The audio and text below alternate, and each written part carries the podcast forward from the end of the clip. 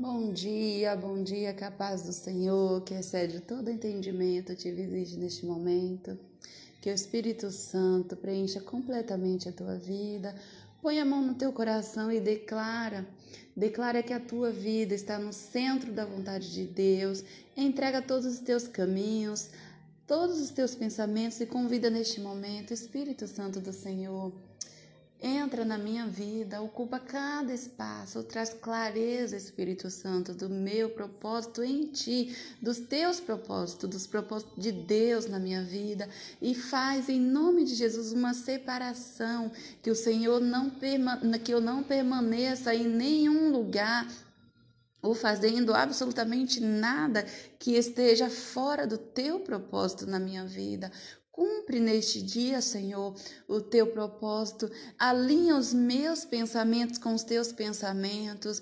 Me dê novas expectativas em ti, Pai. Que eu não venha confiar em homens, que eu não venha confiar em, em, em, em nas circunstâncias, mas que eu venha confiar plenamente em ti. Eu entrego a minha vida a ti, eu entrego este dia que seja um dia extraordinário, porque já é, mas que eu tenha consciência de receber e que eu possa colocar em prática os teus ensinamentos e que eu venha, em nome do Senhor Jesus, ser exemplo aonde eu estiver, começando dentro da minha casa, que se estenda as tuas misericórdias sobre as minhas vidas, que se estenda a tua presença na minha vida e que aonde onde eu colocar as plantas dos meus pés, que seja abençoado em nome do Senhor Jesus. O Senhor Jesus é contigo. Receba o renovo do Senhor.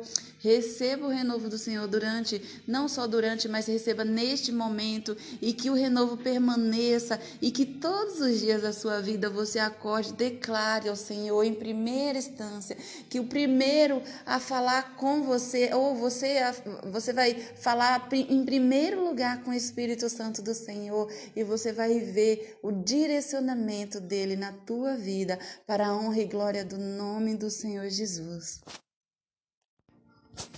Nós estamos num livro de Jeremias. Hoje nós estamos no capítulo 35.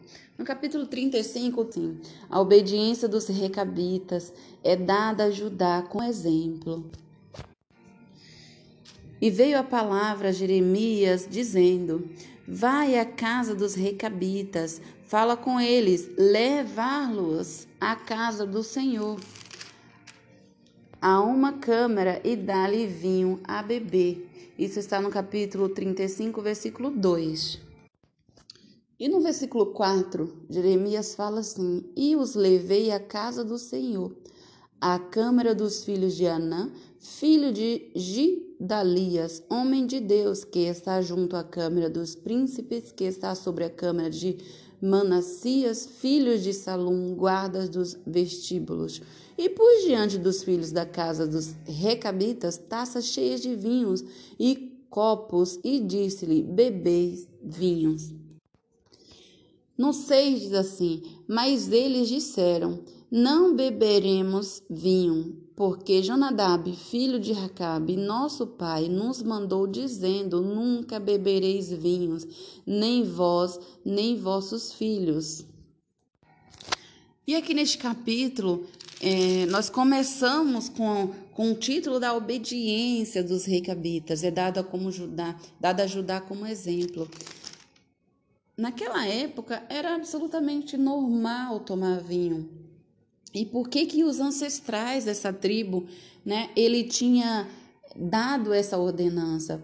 Porque veio uma clareza para ele que se os filhos dele, se eles tomassem vinhos, eles poderiam se embriagar e com a embriaguez eles poderiam perder a sanidade mental, eles, eles poderiam perder o controle e, e perdendo controles eles poderiam fazer atos, cometer atos que distanciariam do propósito de Deus na vida deles e, e é, aproximariam é, das coisas que Judá, né, das coisas que os israelitas já estavam próximo, porque nós sabemos ontem, num, num capítulo 35, nós vimos inclusive que é, quando um israelita, quando um hebreu né, bem assim falando, ele tinha uma dívida, ele virava escravo. E ele era dado como escravo para o determinado senhor, e ele tinha ali seis anos para ficar escravo, e no sétimo ano ele era liberto. Mas durante este período, eu estou relacionando o versículo, capítulo anterior, para que é, fique mais claro, que durante este período era para ele servir, era só para ele servir e pagar dívida. Mas nós vimos ali que muitas vezes eles casavam e davam em casamento, porque os seus senhores eles já sabiam do propósito, eles já sabiam é, da lei de Moisés. Então ele dava mulheres e ele se envolvia com o, o, os hebreus se envolvia com os seus senhores de uma forma que eles casavam e, e, tinham filhos. E depois no fim do sexto ano eles tinham que fazer uma escolha. E com essas escolhas eles tinham que ou eles seriam libertos sem as famílias que eles neste período de escravidão eles se envolveram e tiveram laços ou ele permanecia e definitivamente virariam escravos né, e permaneceriam ali com as famílias e as mulheres. E o que, que essa palavra tem relação com a palavra de ontem? Aqui nós vemos uma ordenança dos ancestrais dessa tribo, falando: olha, não beba vinho, porque se você beber vinho, você, você vai. É, se envolver com, com ah, como os hebreus têm se envolvido e vocês vão cometer, vocês vão, é, vão cometer constante apostasia, ou seja, eles iriam renunciar a uma crença, porque muitas vezes coisas simples que Deus é, tem é, no individual, que Deus é, trata individualmente com cada um de nós. E muitas vezes são coisas que não é pecado, mas as, o, o, simples fato de Deus falar comigo, olha, não faça isso, é porque Deus, assim como esse ancestral aqui dessa tribo, ele percebeu que aquele vinho, que a bebida, ele tirava a sanidade, que aquela tribo, a geração dele poderia se conformar como os hebreus tinham se conformado. Então, se Deus te pediu algo, se tem algo que você sabe que você tem que se afastar, porque isso vai te levar a uma apostasia, vai te levar a um distanciamento do propósito do Senhor na tua vida. Você realmente tem que cumprir e tem que ser fiel neste propósito, porque o Senhor ele trata no individual e com certeza todos nós temos algo ou alguma coisa que Deus fala para nós não faça tal coisa e é, é individual. Mas nós sabemos que, no geral, Deus tem realmente é, falado para que nós não venhamos a nos envolver né, com o mundo e a nos conformar com essa era. É, é, são coisas, são, são é, eu, não falo, eu não falo pecado, mas são coisas que têm acontecido nesta época que nós estamos vivendo, que de fato é, não é é, dado como um pecado, mas se nós nos conformarmos e se nós não seguirmos adiante, nós nos é, nós cometemos apostasia. Como isso, Renata? Vamos supor um exemplo de uma série. É, hoje em dia é quase impossível você assistir uma série Netflix, uma TV, é, é, noticiário, mas principalmente série que não tem ali embutido um, um, um, um uma falta de princípios. E como ali aquela, aqueles ancestrais, aquele ancestrais, aquele ancestral tinha ordenado a este a esta geração, a geração deles, olha, não beba vinho, muitas vezes pode ser um simples fato de assistir uma série, porque hoje em dia é impossível nós assistirmos uma série e não ter ali coisas fora dos princípios do Senhor.